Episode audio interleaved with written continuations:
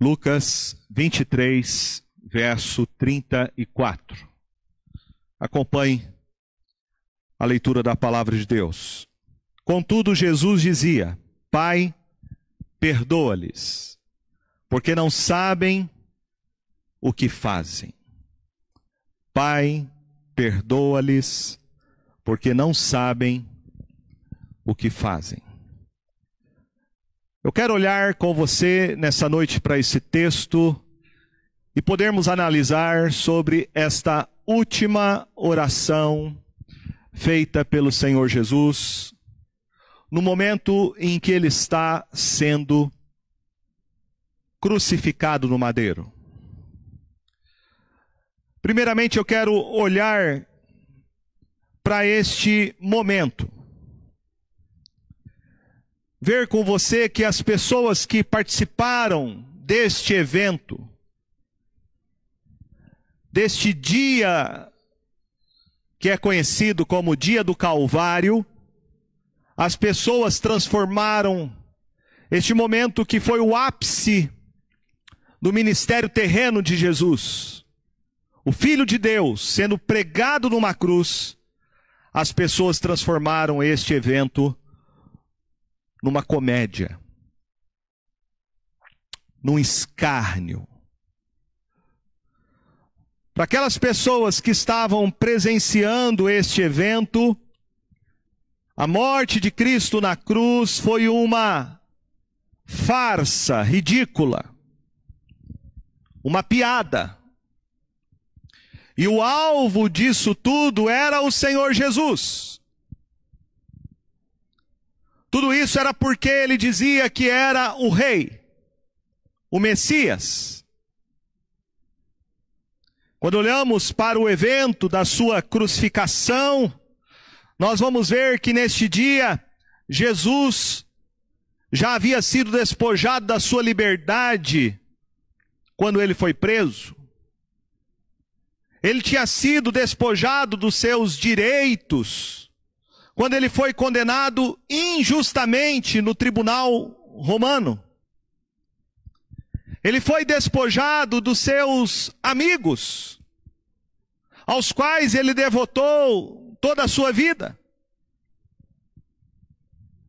Todos os seus amigos, no momento da crucificação, lhe abandonaram. Ele foi despojado do seu ministério e até mesmo as suas roupas foram rasgadas, porque aqui na cruz ele estava seminu. Tudo isso, no entanto, não foi suficiente para satisfazer os seus inimigos. Eles estavam prestes a despojá-lo da sua própria vida. E ao fazer isso, eles queriam ter a certeza de que, despindo Cristo Jesus da sua honra e da sua dignidade, eles iriam envergonhá-lo publicamente e humilhá-lo diante de todas as pessoas. A execução de Jesus foi planejada para ser uma sátira cômica. Eles entronizaram Jesus na cruz como um rei que é entronizado acima do povo. Em sua cabeça colocaram uma coroa, não uma coroa de ouro, mas uma coroa de espinhos, deixando com que o sangue escorresse pelo seu rosto.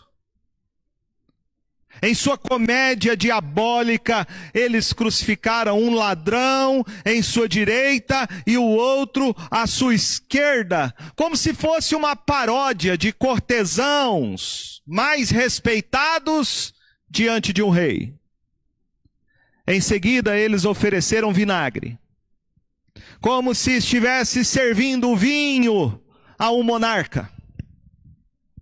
Anteriormente a este momento da crucificação, ali no pretório, eles tinham colocado um manto de um soldado.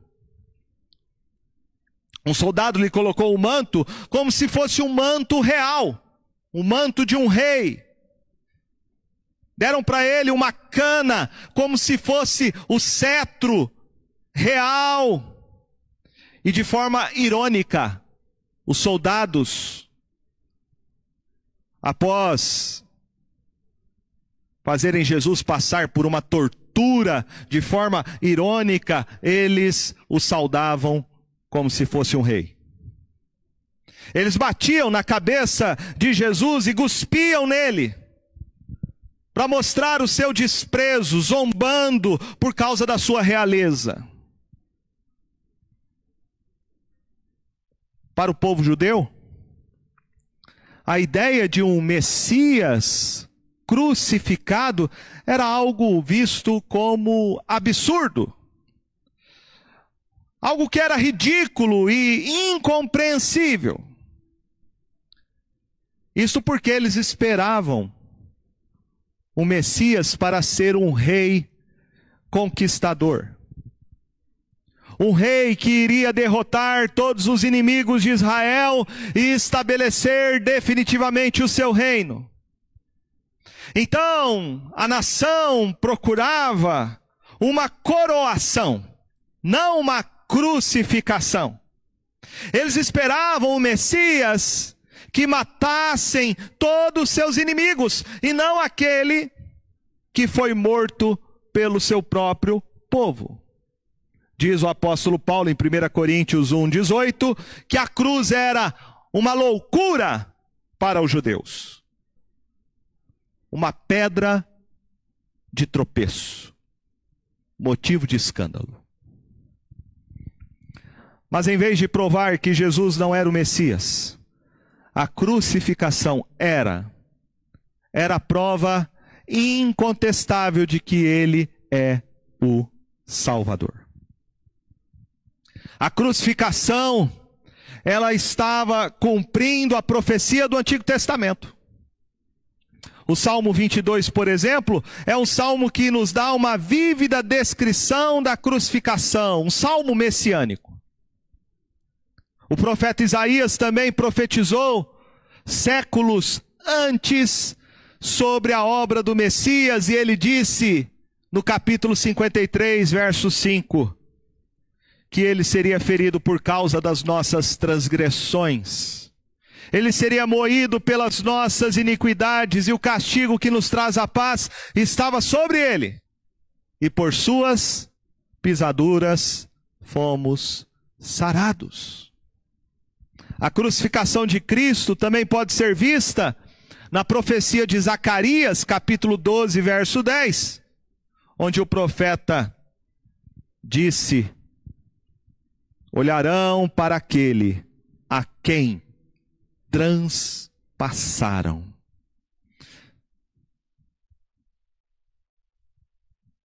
Do ponto de vista de Deus, A crucificação de Jesus era o cumprimento da sua vontade soberana e do seu plano para trazer redenção aos nossos corações. No entanto, os inimigos, os inimigos de Cristo achavam que a sua morte na cruz era um ato cômico, justo de uma zombaria. Esta execução por crucificação, ela remonta no século VI antes de Cristo e ela provavelmente foi inventada pelos persas. É a mais antiga referência que a gente vai ter da prática da crucificação. É quando três mil babilônicos são crucificados pelo rei persa Dario. Depois você verá Alexandre o Grande crucificando dois mil cidadãos de Tiro em vingança por causa do tratamento que ele recebera deles. E no primeiro século, o rei da Judéia, Alexander Janaenos, crucificou 800 rebeldes. Os romanos, quando invadiram a Palestina, eles então adotaram o método de crucificação como sendo a pena mais terrível, a pena de morte.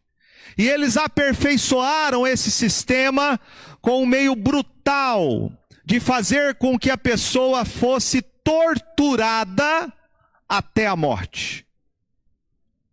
Os romanos sempre tinham a prática de crucificarem suas vítimas em locais que fossem públicos, normalmente ao longo das estradas, para que todas as pessoas que passassem pudessem ver os resultados horríveis do que acontece quando alguém se revoltava contra a autoridade romana. Veja comigo que o contraste nesta passagem ele é bem interessante, porque de um lado você vai ter os insultos, a zombaria da multidão, e por outro, você tem a intercessão, a oração misericordiosa feita pelo Senhor Jesus. A multidão aqui reunida para esse espetáculo que do ponto de vista era uma zombaria pública, consistiu de quatro grupos distintos. O primeiro grupo eram as pessoas comuns que ali estavam. O povo. Alguns dias antes, este povo havia saudado Jesus quando ele entrara na cidade de Jerusalém montado sobre um jumentinho. Eles jogaram seus ramos, suas vestes, e aclamaram o Senhor Jesus, dizendo: Hosana, Hosana, bendito é aquele que vem em nome do Senhor. Mas durante o julgamento de Cristo, diante de Pilatos, os líderes religiosos conseguiram virar o povo contra Jesus. E eles então pediram que soltassem Barrabás e condenassem Jesus à crucificação. Este povo está aqui assistindo ao espetáculo, zombando de Jesus. Os governantes também insultaram e zombaram de Cristo pela afirmação que ele mesmo fazia que era o Messias. A palavra que você encontra para zombando literalmente significa levantar o nariz. Levantar o nariz como um sinal de escárnio. Mateus 27, 40 diz que os governantes diziam: Salva-te a ti mesmo, se és filho de Deus, e desce da cruz. Interessante que essa zombaria, ela foi profetizada no salmo messiânico, que é o salmo 22, no verso 7 e 8, que diz assim: Todos os que me veem, zombam de mim. Afrouxam os lábios e meneiam a cabeça. Confiou no Senhor? Livre-o ele. Salve-o, pois nele tem prazer. Como o apóstolo Paulo vai escrever mais tarde, este Messias, na perspectiva dos judeus, crucificado seria motivo de escândalo. E os governantes, por não conhecerem a Escritura, não sabiam, não sabiam que alguém que fosse pendurado numa árvore ou numa cruz, segundo Deuteronômio 21, verso 23, seria considerado amaldiçoado por Deus. Gálatas 3,13 diz: Cristo nos resgatou da maldição da lei, fazendo-se Ele próprio maldição em nosso lugar, porque está escrito: Maldito todo aquele que for pendurado em madeiro. Diz o apóstolo Paulo que se os poderosos deste mundo soubessem de fato quem era Jesus, jamais teriam crucificado o Senhor da glória. O terceiro grupo que nós vemos aqui no meio da multidão eram os soldados. Os soldados romanos, que também escarneciam. Chegaram-se a ele, ofereceram-lhe vinagre e disseram: Se tu és o rei dos judeus, salva-te a ti mesmo. Evidente que esses soldados não sabiam nada de teologia, eles não sabiam nada sobre a religião judaica. Eles apenas estavam fazendo o jogo que eles haviam começado lá atrás, quando Jesus começou a ser julgado. E de acordo com a prática habitual, os soldados tiraram sortes. Eles dividiram as vestes de Cristo entre si, deixando ele seminu.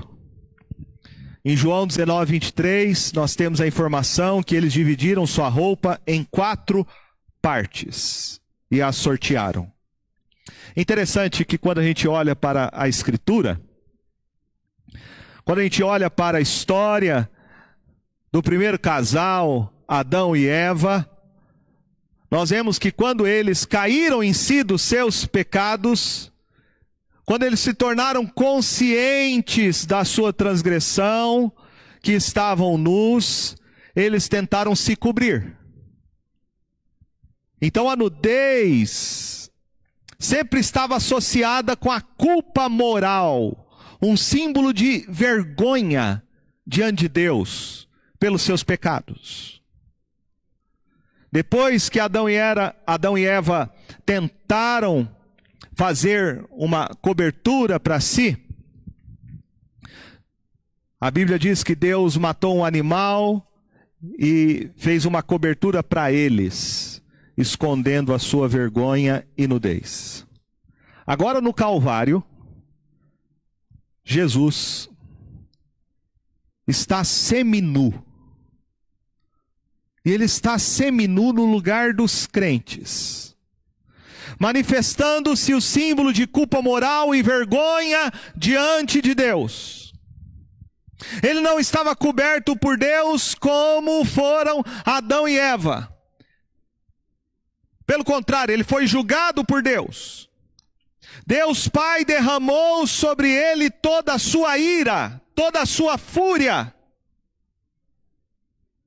E numa ironia divina, Jesus aquele que se fez nu para os crentes, tornou-se o único que pode nos cobrir com a sua justiça e nos perdoar de toda a vergonha que o nosso pecado nos causa diante de Deus. E agora nós temos aqui o último componente desta multidão de escarnecedores. Além da multidão, dos governantes, dos soldados, agora nós temos dois ladrões crucificados com Jesus. Interessante que no Evangelho de Lucas, Jesus, quando começou o seu ministério, ele começou o seu ministério com uma oração. E agora ele termina o seu último ato ministerial na terra, orando na cruz. Quando ele começa o seu ministério, recebendo o batismo de João, Jesus orou. E agora, no fim, no clímax do seu ministério terreno, pendurado na cruz, Jesus ora, perdoando os pecadores que zombavam dele. Interessante que somente no Evangelho de Lucas nós vamos ter Jesus orando na cruz. Lucas é o único que faz este registro, porque Lucas está demonstrando a vida de oração de Jesus.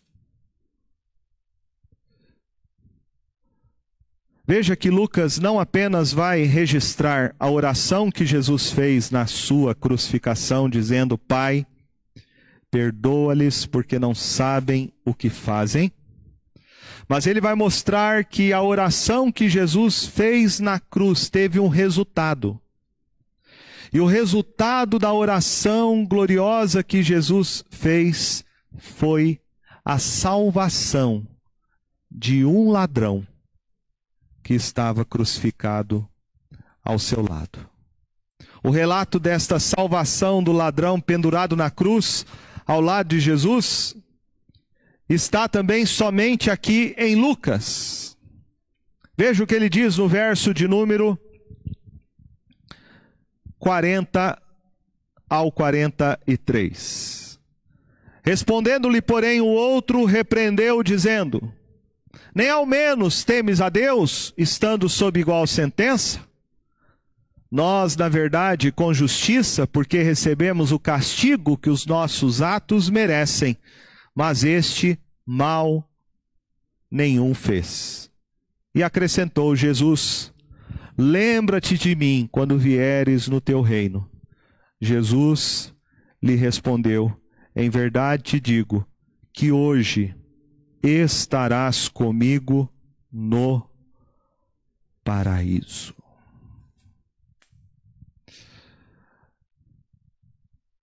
Nós podemos dizer, ao ler este relato, que a oração do perdão de Jesus está relacionada com o arrependimento deste ladrão reconhecendo seus pecados e recebendo a salvação.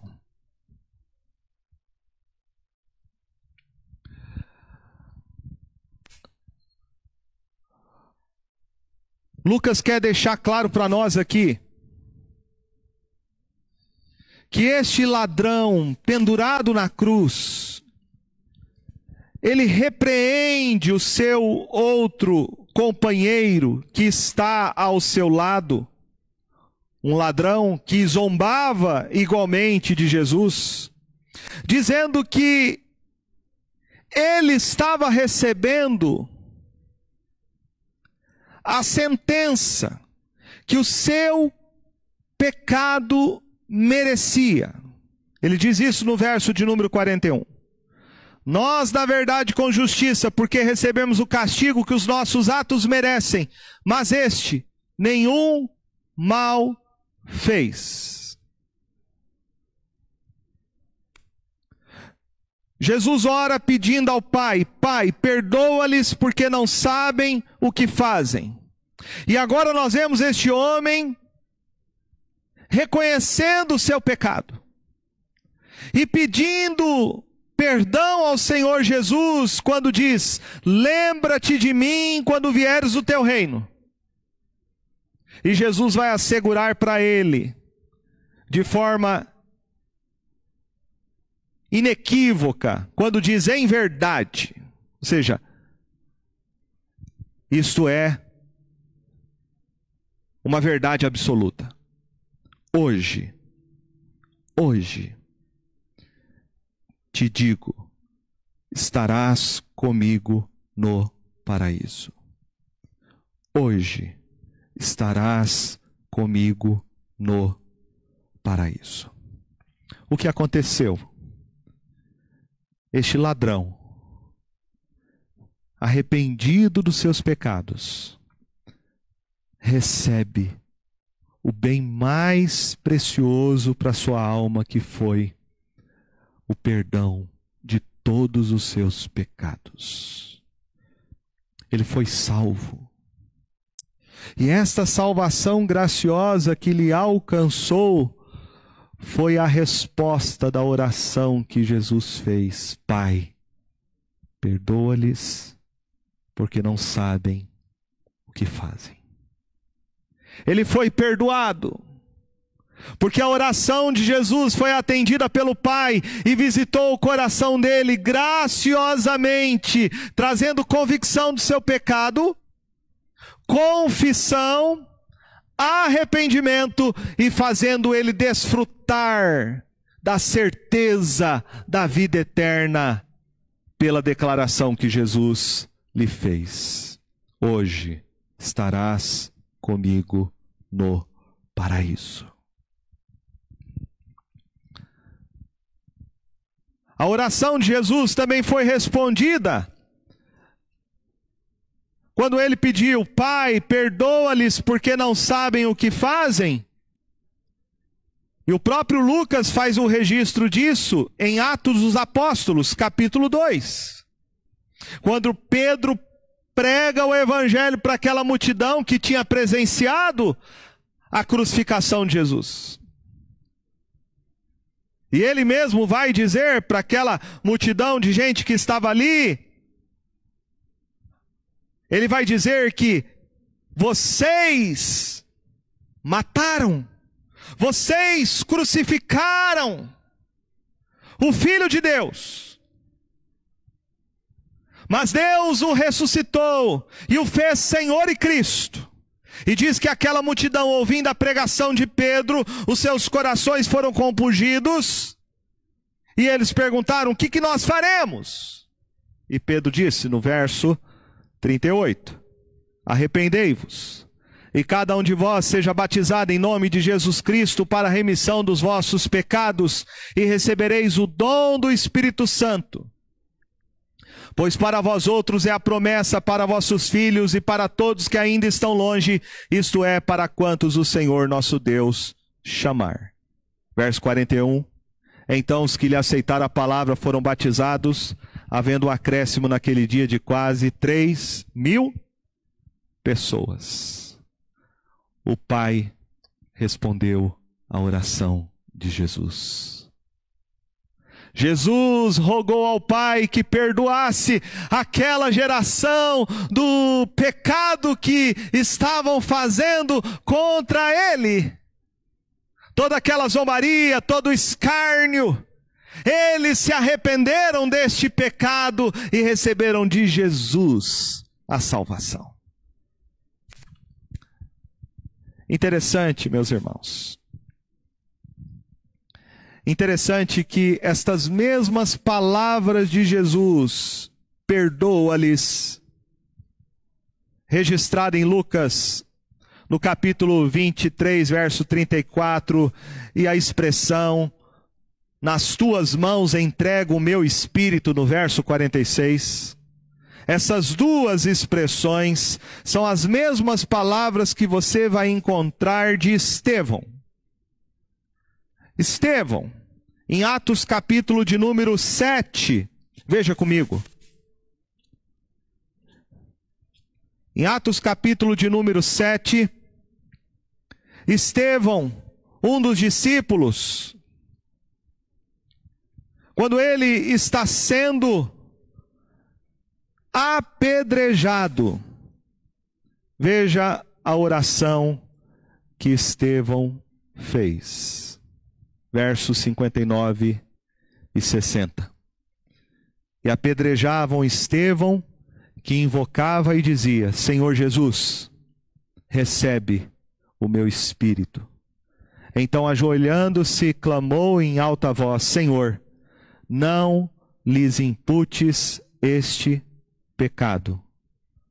Com esta palavra, com estas palavras, adormeceu seu.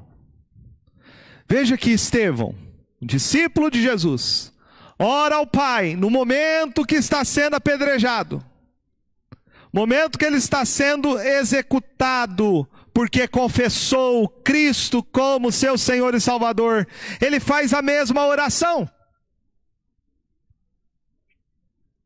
Ele usa praticamente as mesmas palavras de Jesus na sua crucificação. Senhor Jesus, recebe o meu espírito. Senhor Jesus tinha orado, Pai, nas tuas mãos entrego o meu espírito. Ele ora, Senhor, não lhes imputes este pecado. Jesus orou, Pai, perdoa-lhes, porque não sabem o que fazem. É a mesma oração. E veja o resultado da oração de Estevão. O texto diz, logo no capítulo 8, verso 1: E Saulo consentia na sua morte. Saulo estava ali participando da execução de Estevão, autorizando que ele fosse apedrejado até a morte. E aí você vai ver no capítulo de número 9. Saulo indo perseguir a igreja a caminho de Damasco, quando o Senhor Jesus vem ao seu encontro. O Senhor Jesus ressurreto se manifesta a ele, e Saulo cai de joelhos, pede perdão pelos seus pecados e converte-se a Cristo, tornando-se o maior apóstolo de todos os tempos. O que eu quero mostrar para você, ao olharmos a oração de Jesus feita na cruz, é que a oração que Jesus faz pedindo Pai, perdoa-lhes, porque não sabem o que fazem. A oração de perdão de Jesus resultou na conversão do ladrão, na conversão de três mil judeus. A oração que Estevão fez, pedindo ao Pai que perdoasse os seus algozes, resultou na conversão de Saulo.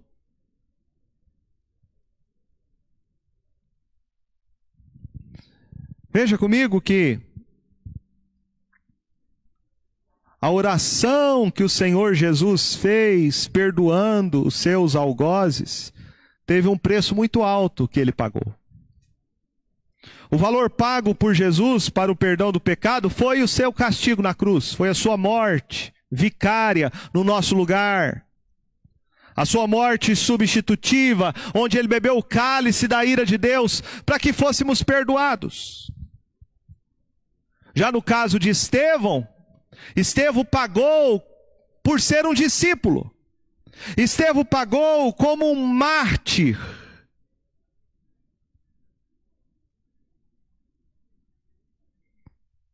O que nós vemos é que nós orarmos pedindo ao Senhor que perdoe as pessoas que estão à nossa volta, muitas vezes vai implicar num preço que nós temos que estar dispostos em pagar por amor a Cristo Jesus.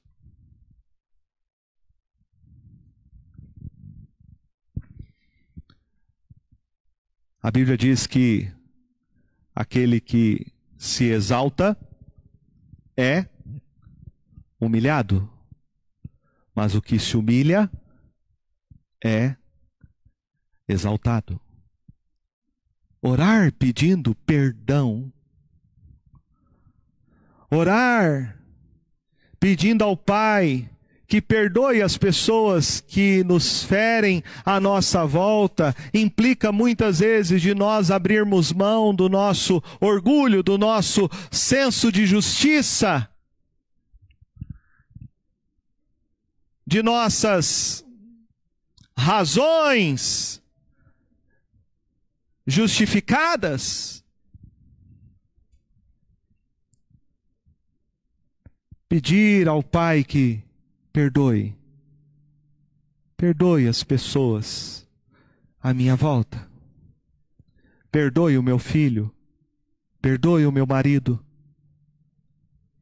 perdoe o meu amigo, perdoe o meu irmão, vai implicar em nós pagarmos algum preço nesse caminho do discipulado, que é exercermos esta misericórdia e estarmos dispostos a andar a segunda milha, a oferecer a outra face. Como nós precisamos, meus irmãos, aprender isso? A oração. A oração do perdão neste mundo que a gente vive hoje. Tantas brigas, tantas intrigas, Neste mundo que a gente vive hoje, as pessoas estão amargas, levando tudo a ferro e fogo. Como a gente precisa hoje em dia orar. Orar como Jesus orou, pedindo ao Senhor que perdoe. Veja que a oração que o Senhor Jesus nos ensinou a orar e ele mesmo praticou no momento da crucificação foi a oração do perdão. Ele disse isso na oração que ele ensinou, oração modelo, a oração do Pai Nosso. Em Mateus capítulo de número 6, verso de número 12, Jesus disse: Perdoa-nos as nossas dívidas, assim como nós temos perdoado aos nossos devedores. Veja que eu não posso pedir perdão a Deus, segundo Jesus, pelos meus pecados, se eu não perdoar as pessoas que estão à minha volta. Então, quando eu pratico o perdão nos meus relacionamentos, eu posso fazer esta oração: Pai, perdoa-lhes, porque não sabe o que fazem. Se você não perdoa a transgressão das pessoas, você não pode receber o perdão de Deus pelos seus pecados.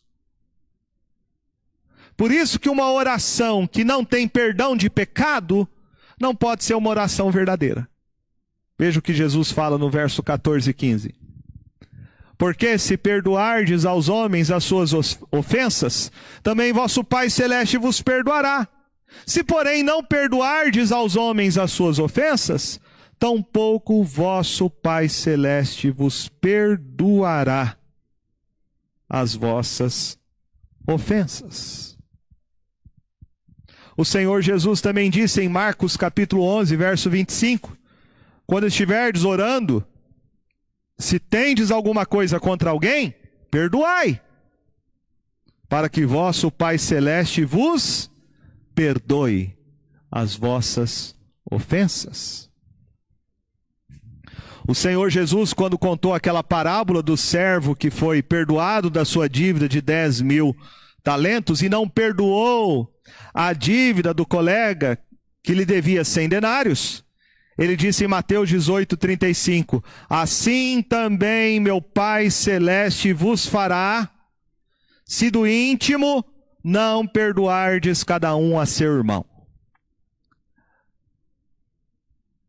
Para você orar pedindo perdão pelos seus pecados a Deus, você tem que perdoar. Se você não perdoa, você não tem condições de fazer a oração pedindo: Deus, perdoe os meus pecados em nome de Jesus.